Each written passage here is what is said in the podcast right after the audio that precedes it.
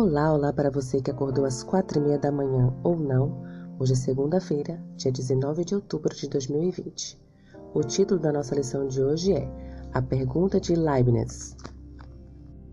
Há muitos anos, um pensador e escritor alemão chamado Gottfried Leibniz fez provavelmente a pergunta mais básica e fundamental: por que há algo em vez de nada? Mãos à Bíblia. Como os textos a seguir respondem à pergunta de Leibniz? Gênesis, capítulo 1, versículo 1. Jó, capítulo 1, versículos de 1 a 4. Êxodo, capítulo 20, versículos 8 a 11. Apocalipse, capítulo 14, versículos 6 e 7. E Jó, capítulo 12, versículos 7 a 10. É impressionante como a existência de Deus é assumida na Bíblia. Gênesis capítulo 1, versículo 1 não começa com uma série de argumentos lógicos, embora existam muitos para a existência de Deus. O texto apenas pressupõe sua existência. Veja também Êxodo capítulo 3, versículos 13 e 14. E a partir desse ponto inicial, Deus como Criador, a Bíblia e toda a verdade revelada em suas páginas são mostrados. A doutrina da criação também é fundamental para toda a educação cristã. Tudo o que cremos como cristãos se apoia na doutrina da criação em seis dias.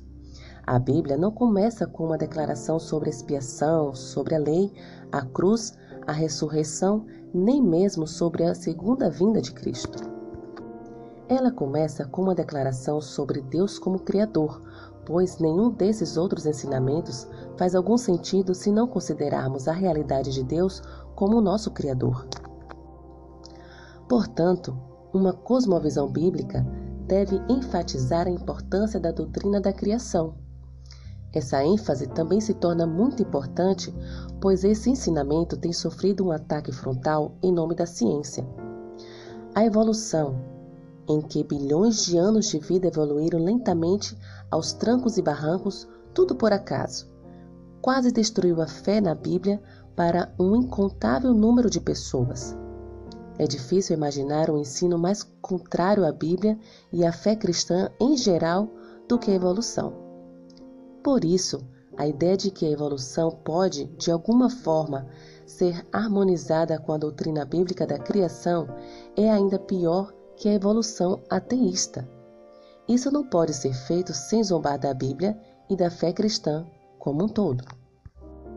Deus pede que dediquemos um sétimo da nossa vida toda semana para nos lembrar da criação em seis dias, algo que ele não pede em relação a nenhum outro ensinamento. O que isso revela sobre como essa doutrina é fundamental e importante para uma cosmovisão cristã? E com mais esta reflexão, finalizo a lição de hoje. Que o Senhor te abençoe. Um bom dia.